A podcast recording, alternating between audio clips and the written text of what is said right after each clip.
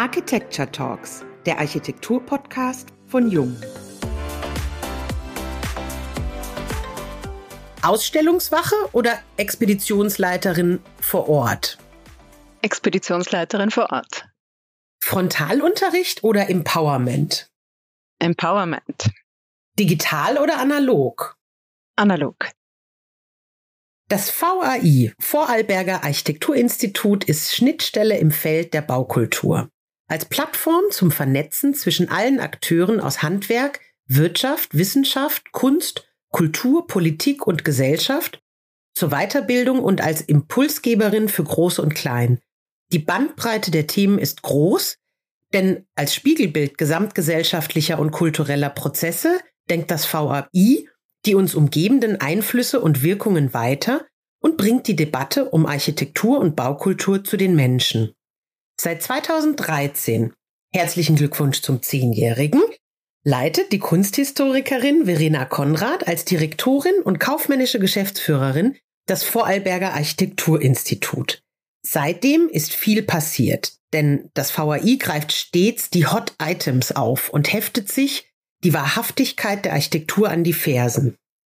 Was der Zeitgeist gerade braucht und warum ihr Motto lieber lebendig als langweilig ist, darüber sprechen wir, Diane Slavic und Dr. Uwe Bresan heute mit Verena Konrad in unserem Podcast.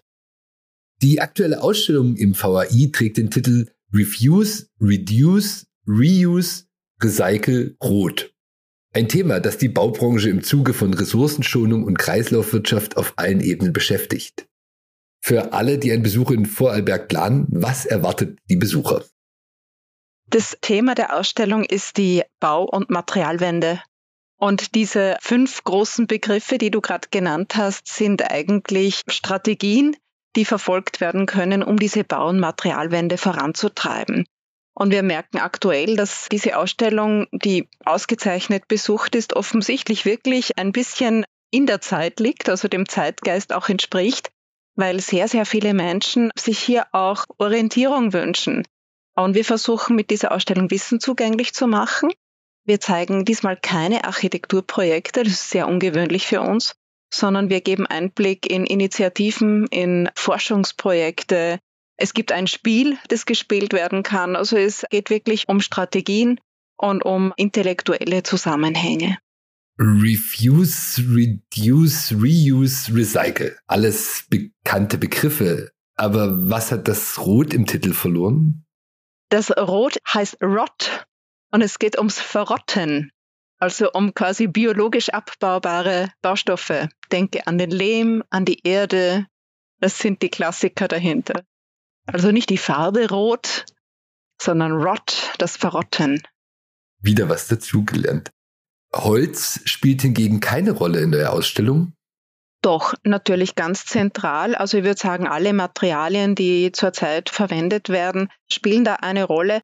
Aber unsere Fokussierung ist schon sehr stark wirklich auf ökologische Baustoffe und das Recyceln von Holz ist nicht so einfach, wie sich das viele Menschen vorstellen. Holz ist sehr oft verleimt, verklebt. Das heißt, auch Holz ist einer der am schwierigsten zu recycelnden Baustoffe. Du hast gerade gesagt, es gibt einen großen Besucherandrang in der Ausstellung. Welche Reaktionen bekommt ihr von den Besuchern da aktuell zurück? Ja, unsere Zielgruppen sind sehr unterschiedlich und ich fange vielleicht mit einer Zielgruppe an, die wirklich bei uns nicht nur sehr willkommen ist, sondern unsere Angebote auch ganz stark nützt. Und das sind Schüler und Schülerinnen, die mit ihren Lehrern und Lehrerinnen zu uns kommen, das also als Teil des Unterrichts in verschiedenen Fächern wahrnehmen und unser Angebot ist da in erster Linie mal dialogorientiert, also sich einen Überblick verschaffen über ein Thema, mit dem ja jeder Mensch zu tun hat. Und diese Strategien, die wir da gerade aufgezählt haben, sind ja nicht so fern von unserer Alltagsrealität. Also einerseits habe ich sie gerade ein bisschen enthoben und als Strategien so ein bisschen auf eine Metaebene gezaubert, aber gleichzeitig sind wir ja alle täglich mit genau diesen Themen befasst wenn es um unsere Ernährung geht, das Thema Food Waste zum Beispiel, wenn es um Bekleidung geht, wenn es um viele andere Themen geht. Und wir holen die Jugendlichen da eigentlich bei ihren Alltagserfahrungen ab und verbinden das dann mit unserem Thema des Bauens und der Architektur. Und dann ist eine ganz wichtige Zielgruppe für uns natürlich die der Bauleute, also Auftraggeberinnen, Menschen, die Architektur verantwortlich gestalten wollen mit ihren eigenen Kapazitäten, mit ihrem eigenen Investment auch und dieses Thema von Recycling und Reuse mitdenken wollen. Dazu muss man vielleicht auch sagen, das Thema Sanierung, Weiterverwendung, Weiterbauen, das ist ja keine neue Erfindung, sondern ist eine der ältesten Strategien im Baumfeld überhaupt. Vor 100 Jahren wäre in Vorarlberg oder auch sonst wahrscheinlich niemand drauf gekommen, dass man irgendwas wegschmeißt, nicht weiter nutzt, ein Bauteil nicht weiterverwendet. Also es ist eigentlich ja eine Rückkehr zur Strategie Nummer eins, auch historisch gesehen. Und wir betten das schon auch immer so ein, dass man erkennen kann, auch im Sinn des genannten Empowerments, das wir ja schon hatten, wo sind meine eigenen Handlungsmöglichkeiten, eigene Handlungsfelder, woran kann ich denken, wenn ich Auftraggeber, Auftraggeberin bin und zum Beispiel ein eigenes Projekt verfolge. Ja, dann eine ganz wichtige Zielgruppe ist Politik und Verwaltung. Also ganz viel scheitert natürlich im Moment auch an verschiedenen Normierungsprozessen, Zertifikaten, an rechtlichen Rahmenbedingungen, an der Versicherungsthematik. Das heißt, die Übernahme von Haftungen ist für viele Architekten und Architektinnen gerade ein riesengroßes Thema, wenn es um die Weiterverwendungen einzelner Bauteile zum Beispiel geht. Das ist eine Thematik, die kommt täglich im Moment bei uns im Gespräch auf. Und wir haben natürlich noch die ganze große Zielgruppe der Professionisten und Professionistinnen und alle, die noch nicht in Vorarlberg waren, so sichtbar ist es ja nicht. Wir haben keine Universität hier in der Region, also in der Region schon. Die nächste ist in Liechtenstein, in Vaduz, in St. Gallen. Unweit gibt es dann einige. Zürich ist nicht weit weg, München, Innsbruck. Aber trotzdem in Vorarlberg ist das Thema universitäre Bildung, obwohl es eine Fachhochschule gibt etc., dann in dem Bereich, den ich vertrete, doch nicht so leicht. Und insofern ist es für alle, die beruflich tätig sind, im weitesten Sinne Architektur, Ingenieurkonsulenten, Fachplanung, Handwerk, aber auch Industrie, Wirtschaft, ist es enorm wichtig, hier auch einen anspruchsvollen kollegialen Dialog zu etablieren. Und das ist eine wichtige Zielsetzung bei uns im VAI. Also wir haben sehr viele Workshops, sehr viele Besuche auch von Unternehmen, von Architekturbüros, die sich gemeinsam die Ausstellung bei uns anschauen und dann eigentlich mit uns auch ein Stück weit reflektieren, wie sie diese Themen in der eigenen Praxis umsetzen. Ich habe sie mir angeschaut Anfang Oktober und fand sie sehr schön, weil sie auch viel mitgibt, was man mitnehmen kann durch die QR-Codes, die weiterführen und man hat einfach unglaublich viel, wo man sich reinlesen kann. Das fand ich sehr schön. Und ich habe ein Element, was ich sehr charmant fand, was mich zum Lächeln gebracht hat, das waren eure Bänke, die ihr da aufgestellt habt, die so selbstverständlich erschienen. Aber leider kommen ganz wenige Menschen auf die Idee, das tatsächlich in diesem Sinne zu nutzen. Ja, tatsächlich sind unsere Bänke Heizkörper. Also fast alle Teile der Ausstellung sind Bauteile, die zurzeit bei der alten Textilschule, Fachhochschule im Sinne einer Sanierung gerade ausgebaut wurden, gerade in ein Zwischenlager gebracht wurden. Und es ist eine Zwischennutzung, die Sie da bei uns gerade erleben. Also es sind Fenster, es sind Heizkörper, es sind die Kästen, die man in Schulen kennt vom Gang, die wir als Regale liegend umfunktioniert haben. Und es funktioniert recht gut. Es ist sehr humoristisch und es war uns schon auch wichtig. Es ist ein so komplexes, vielleicht auch ein bisschen sperriges, ja, auch theoretisches Thema. Und die Ausstellungsgestaltung wie auch die Zeichnungen von Benny Bischoff, die sind dir vielleicht auch aufgefallen. Natürlich. die brechen auch ein bisschen damit. Also Benny Bischoff ist ein Schweizer Zeichner. Und wir haben ihn eingeladen, unsere Ausstellung kritisch zu kommentieren. Und er hat es mit kleinen Kritzeleien, Zeichnungen auf der Wand gemacht. Und die tun manchmal richtig weh. Ich gebe nur ein Beispiel. Ach, die thermische Sanierung, die finde ich super. Die tut sehr weh. Oder es gibt die Situation, dass eine Architektin sagt, abreißen. Also ist sehr gut gemacht. Ja. Wir beobachten gerade auf vielen Ebenen der Architekturvermittlung einen Wandel weg von den ästhetischen Welten hin zu den gesellschaftspolitischen Themen. Wir haben das Thema ja gerade schon angeschnitten. Was hat sich deiner Meinung nach verändert im Handeln und Denken? Als Historikerin gesprochen, glaube ich ja gar nicht, dass sich so viel verändert hat, sondern dass es intensivere Pole quasi gibt, dass es auf jedes Pro ein Contra gibt und umgekehrt. Wir spüren das ja sehr stark in emotionalisierten Debatten, die auch in unserem Themenfeld natürlich geführt werden. Was sich, glaube ich, schon im Moment sehr stark verändert, das ist, dass das ökologische Bewusstsein immer mehr zu einer politischeren Kategorie wird. Also es gibt einfach viel mehr Menschen, die jetzt bereit sind, sich damit auseinanderzusetzen. Was aber auch, glaube ich, ganz wichtig ist, ist, dass dieses Thema des Ökologischen immer mit dem Sozialen und Kulturellen auch verflechtet wird. Und ich glaube, auch dieses Bewusstsein, diese Notwendigkeit nimmt im Bewusstsein wirklich zu. Und darum heißt es ja mittlerweile auch sozioökologische Transformation, dass man einfach erkennt, wir tun das ja für uns selbst als Gesellschaft, als Gemeinschaften, als Menschheit, wenn man so will. Es ist ja ein Beitrag zum eigenen Überleben den man hier auch leistet und zum verantwortlichen Agieren. Und wenn es ums Thema der Ressourcen geht, geht es natürlich immer stark auch um Verteilungsgerechtigkeit. Und ich glaube, auch hier nimmt das politische Bewusstsein in unserem Umkreis, es gilt sicher nicht für alle Blasen, aber für unsere wenigen Blasen, die da bei uns zusammenkommen, gilt es sehr wohl. Und wir merken das an den Besucherzahlen, an der Intensität der Debatte, an der Medienberichterstattung über diese Ausstellung, die ja wirklich klein ist. Also unsere Räume sind ja nicht wahnsinnig groß. Und trotzdem merken wir, wie bereitwillig unser Umfeld dieses Angebot aktuell gerade annimmt.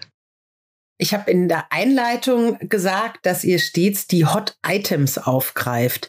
Wie entscheidet ihr denn, was gezeigt wird und welche Themen verhandelt werden sollen? Ja, das hat was mit unserer Organisationsstruktur zu tun. Das VAI ist nämlich ein Verein und das heißt, er hat eine zivilgesellschaftliche Basis. Und ich würde sagen, zu jedem Pro gibt es bei uns auch ein Contra. Also unsere Mitglieder sind sich selten einig in einer Debatte und wir sind ja so etwas wie die Plattform für den lebendigen Diskurs. Also ich würde sagen, es geht hier nicht darum, dass man zu einer Stimme findet, sondern eher um das Thema der Vielstimmigkeit auch. Was mir aber immer ein großes Anliegen ist, ist, dass es sowas wie Diskurskultur und Diskursqualität gibt. Also ganz oft merkt man ja auch, wenn eine Debatte nicht ausgefochten wird, dass es Ungesagtes gibt und das lassen wir selten gelten. Wenn wir das Gefühl haben, dass da ganz viel Ungesagtes im Raum steht, dann ist es schon mal ein Indikator dafür, dass das ein gutes Thema sein könnte für uns.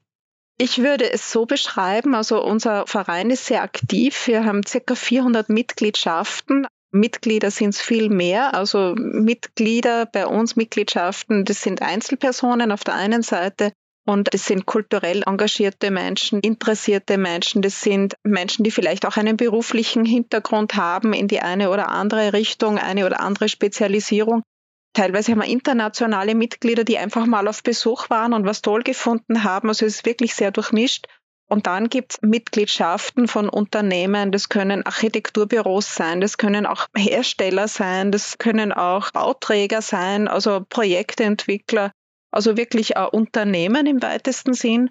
Und dann haben wir den großen Bereich der Politik und Verwaltung und es ist für uns ein großes Anliegen, dass wir quasi mit der Gesellschaft und Politik und Verwaltung sind ja die Organe von Gesellschaft, dass wir natürlich schauen, was ist relevant in den Gemeinden. Vorarlberg hat 96 Gemeinden. Also wo können wir auch hilfreich sein mit unserer Expertise?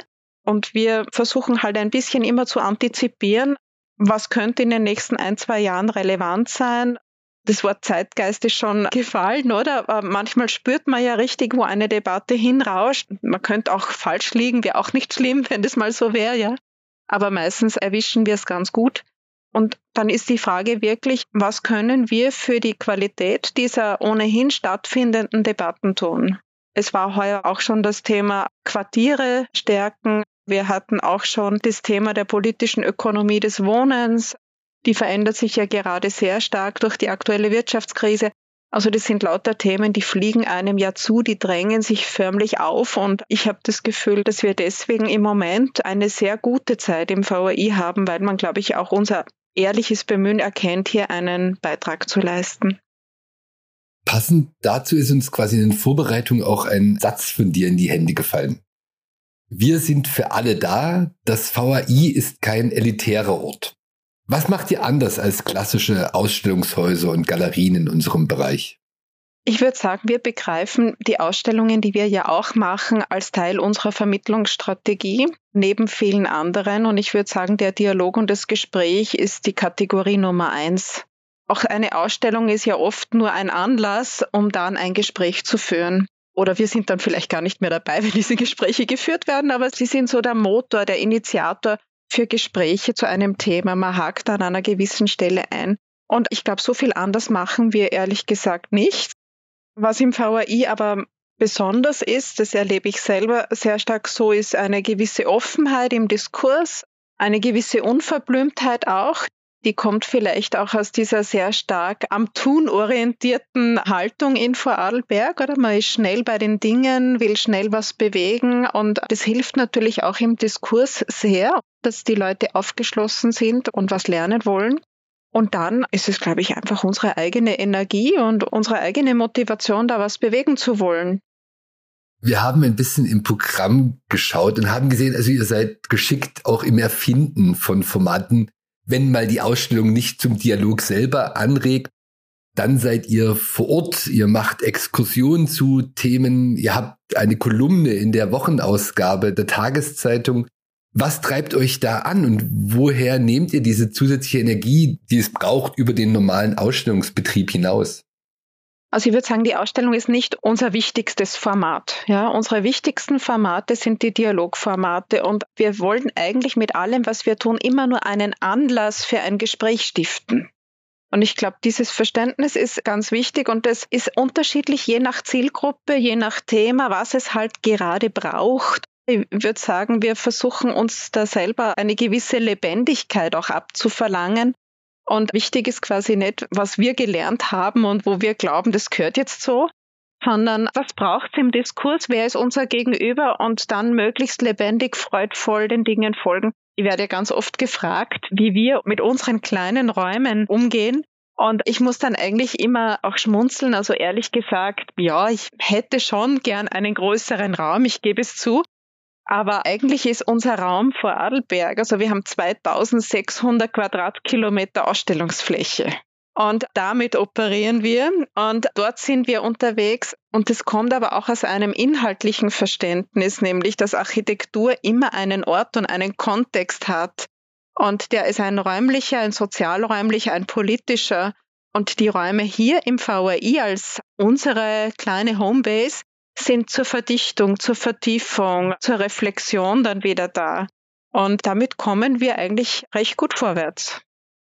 Das führt uns ganz schön zu unserer nächsten Frage. Wir haben noch eine schöne Headline gefunden. Die Übersetzerin mit Strahlkraft. Die Komplexität der Anforderungen steigt stetig. Gefühlt sind wir in einer Sprachlosigkeit oder vielleicht in verschiedenen Lesearten gefangen. Brauchen wir neue Übersetzungstools und wie können die aussehen? Wir sind gerade sehr am Überlegen, natürlich auch, wie wir mit dieser Welle, die uns da gerade erreicht, umgehen können, weil wir sind nur ganz wenige Leute und wir haben eigentlich gerade ein bisschen das Problem, dass wir diese Gespräche in der Qualität, die wir gewöhnt sind, gerade gar nicht so führen können, weil einfach oft also große Gruppen kommen und dafür reichen unsere Ressourcen nicht räumlich, aber auch personell. Ein anderes Thema, das wir aber auch haben, ist, dass wir im Diskurs gerade eine große Empfindlichkeit auch spüren. Also es ist teilweise sehr, sehr emotional. Es ist ja auch von einer woken Kultur im Moment ziemlich geprägt. Und wir haben ganz viele Metadiskussionen über das, wie man über etwas spricht und gar nicht mehr so über das Was. Und das verändert unsere Arbeit sehr. Das ist auch einerseits wichtig und richtig und gut und gleichzeitig habe ich dann oft am Abend des Tages das Gefühl, ich habe ganz viel darüber gesprochen, wer wie mit wem spricht, aber ich habe eigentlich die Inhalte am heutigen Tag ziemlich vernachlässigt. Und die Frage ist schon, wie positioniert sich da eine Kultur- und Bildungseinrichtung? Welchen Auftrag hat sie da auch im Hinblick auf eine Dialogkultur? Wir nehmen das sehr, sehr ernst. Also unsere Formate verändern sich da auch, einfach so wie ich es vorher gesagt habe, mit den Bedürfnissen des Gegenübers. Aktuell merken wir eben, dass ganz viele politische Schauplätze auch hier in unserer Arbeit spürbar sind und das braucht eine gewisse Aufmerksamkeit. Ganz generell würde ich sagen, ist unsere Arbeit manchmal sehr verwandt mit der Mediation. Also wir haben ja auch sehr viele Konfliktthemen, die bei uns dann verhandelt werden. Sehr schnell ist man beim Einzelobjekt, bei der Problemlage eines Einzelprojektes, auch bei den Befindlichkeiten der Akteurinnen, Akteurinnen. Das ist im Journalismus, glaube ich, sehr ähnlich im Moment. Das ist sehr aufgeheizt und manchmal ist die Sensation wichtiger als alles andere. Wir bemühen uns da immer sehr, sehr konstruktiv und lösungsorientiert zu sein und eine gewisse Souveränität auch auszustrahlen und den Leuten einfach wieder die Möglichkeit zu geben, dass man sagt, ja, jetzt habt ihr eure Meinung aussprechen dürfen. Das ist gut. Und jetzt würde man ganz gern wieder auf einen inhaltlichen Rahmen, der ja unsere Aufgabe ist, zurückkommen und schauen, was haben wir denn in der Bibliothek dazu? Welche Veranstaltungen haben wir schon gemacht? Kennen wir da Leute, die man einladen kann, zu diesem Thema zu sprechen, um da quasi auch wieder auf ein gemeinsames Territorium, das heißt Hermeneutik und Verständigung zu kommen? Machen wir einen Sprung vom kleinen Vorarlberg in die große Architekturausstellung nach Venedig die ist gerade, also Ende November zu Ende gegangen. Du selber warst 2018 Kommissärin des österreichischen Beitrags. Jetzt mal mit zeitlichen Abstand gesehen. Beeinflusst die Architekturbiennale das Bauen und unsere Baukultur nachhaltig? Da bin ich mir nicht sicher. Aber was sie jedenfalls beeinflusst, das ist die Art, wie wir über Architektur sprechen, dass wir überhaupt darüber sprechen. Und ich habe in meiner Zeit in Venedig etwas gelernt, zwei Dinge eigentlich, über die Biennale, die mir vorher so nicht bewusst waren.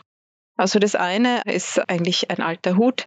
Das ist dieser Klassiker der Kritik der Nationenpavillons. Die habe auch ich, bevor ich Kommissärin eines dieser Nationenpavillons wurde, immer sehr kritisch gesehen. Schon als Studentin habe ich das als anachronistisch empfunden und wieso braucht es das überhaupt? Und mittlerweile habe ich schon eine andere Sichtweise auch kennengelernt und der folge ich natürlich im Moment auch. Und die ist die der Teilhabe an einem großen Projekt. Also die Biennale ist natürlich eigentlich die kulturelle Weltausstellung der Kunst und dann der Architektur.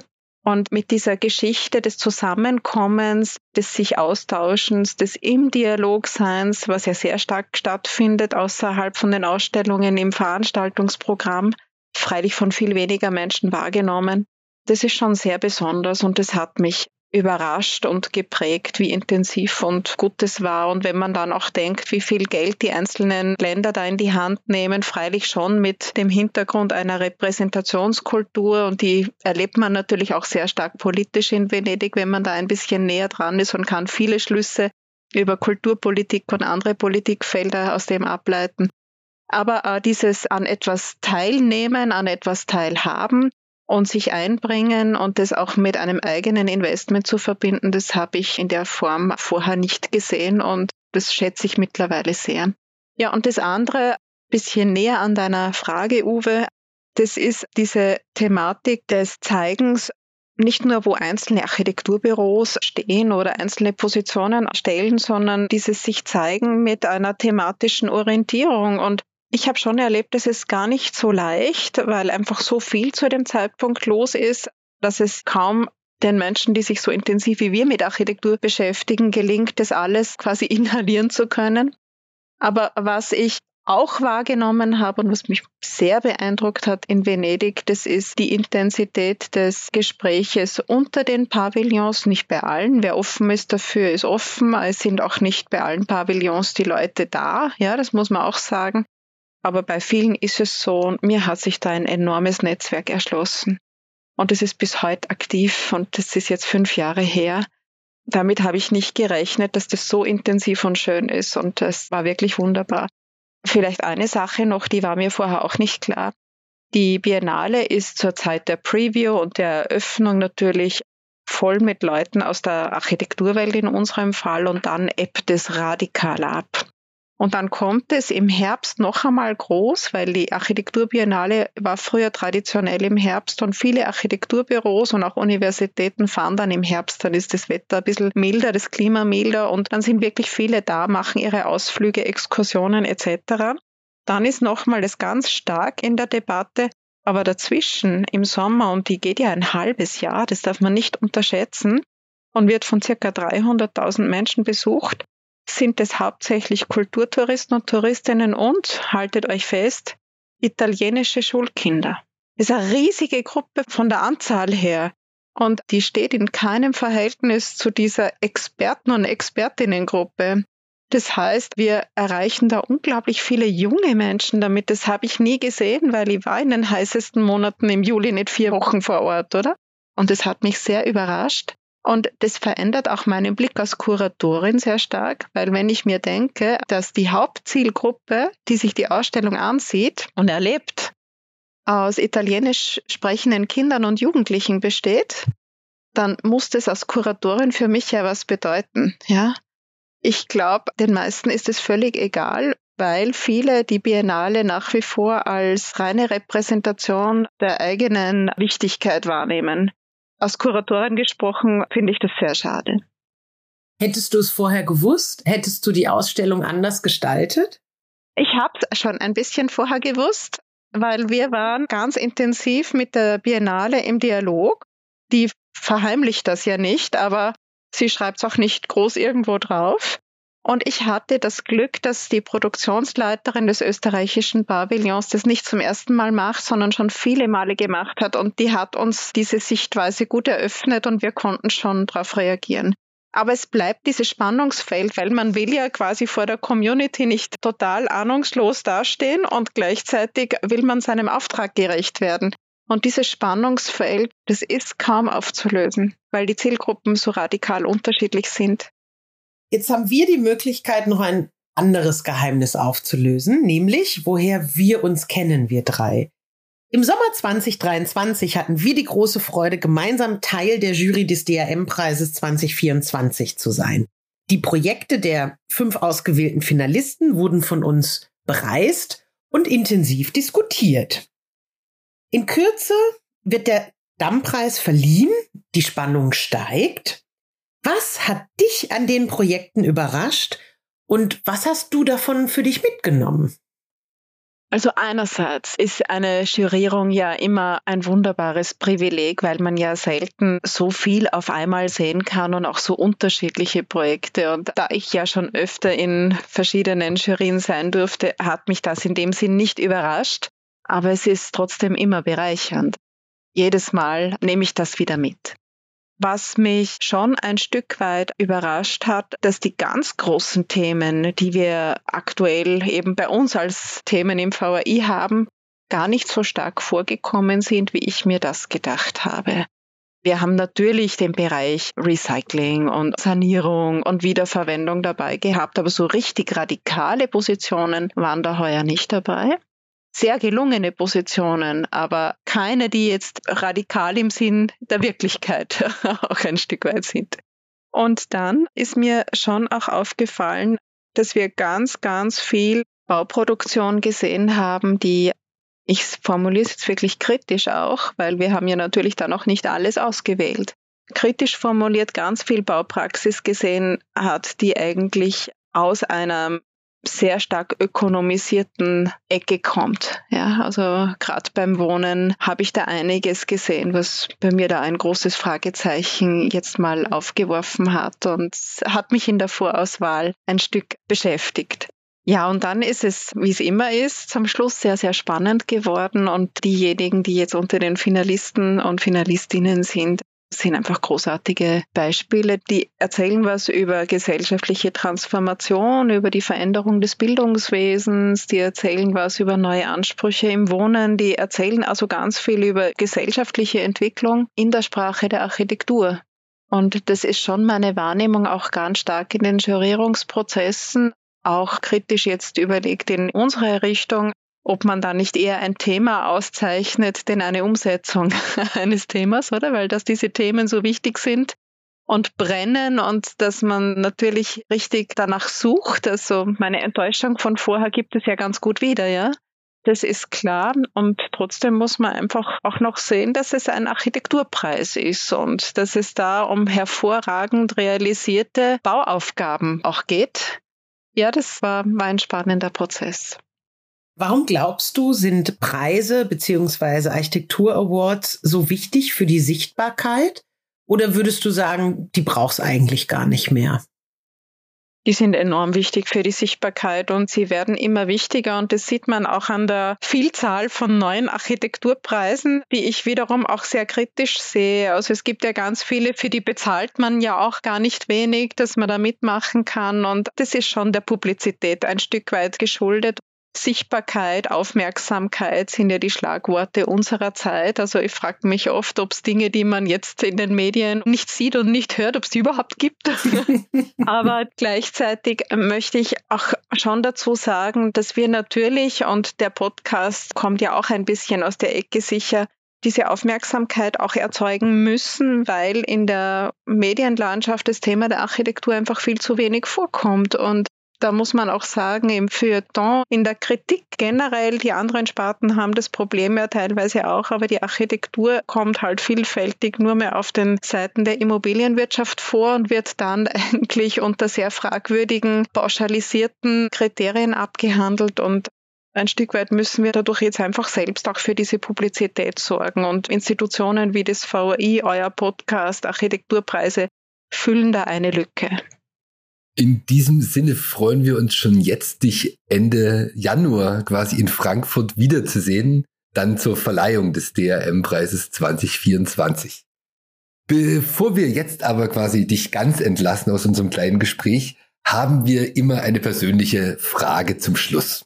Du hast in deinem Berufsleben schon viel gesehen. Bestimmt auch schon ganz viele Ausstellungen und du hattest auch schon ganz viele Ausstellungserlebnisse. Welche Ausstellung oder welches Erlebnis in einer Ausstellung ist dir bis heute in Erinnerung geblieben? Sehr berührt hat mich kürzlich die Ausstellung über Jasmin Lari im Architekturzentrum in Wien, pakistanische Architektin. Ich wusste kaum etwas über ihre wirklich spannende Biografie, auch über den Turnaround, den sie gemacht hat von einer ja fast schon brutalistisch agierenden Architektin bis zu dieser sozial relevanten ökologischen Wende, die sie da gemacht hat. Das hat mich so unglaublich beeindruckt, diese Biografie einer Architektin, die in einer Zeit Architektin wurde, international ausgebildet, aus wohlhabenden Verhältnissen, wie die ihre Möglichkeiten eingesetzt hat und wofür. Und dann bin ich natürlich als Kunsthistorikerin mit der Architektur nochmal in einem größeren Zusammenhang natürlich auch immer wieder beschäftigt. Und ich würde sagen, es sind für mich äh, Positionen wie die von Armin Linke oder Aristide Antonas, wo mir das Herz aufgeht, also wo ich auch das Gefühl habe, da passiert was intellektuell. Da geht es nicht nur um das Zeigen von Architektur in anderen Medien, als Zeichnung, als Skizze, als Film, als Modell, wie man es halt hat in einer klassischen Architekturausstellung, sondern weit darüber hinaus eigentlich das Weiterdenken von architektonischen Konzepten, die Schnittstellen zur Kunst, auch zur Musik. Also das interessiert mich sehr und vitalisiert auch sehr im Geiste, möchte ich sagen. Also das würde ich für mich so beschreiben. Vielen lieben Dank an dieser Stelle für das wunderschöne Gespräch, für deine Offenheit, für deine Einblicke, für deine Inspiration. Wir sagen ganz lieben Dank und freuen uns auf die nächste Folge der Jung Talks, dem Architektur-Podcast von Jung.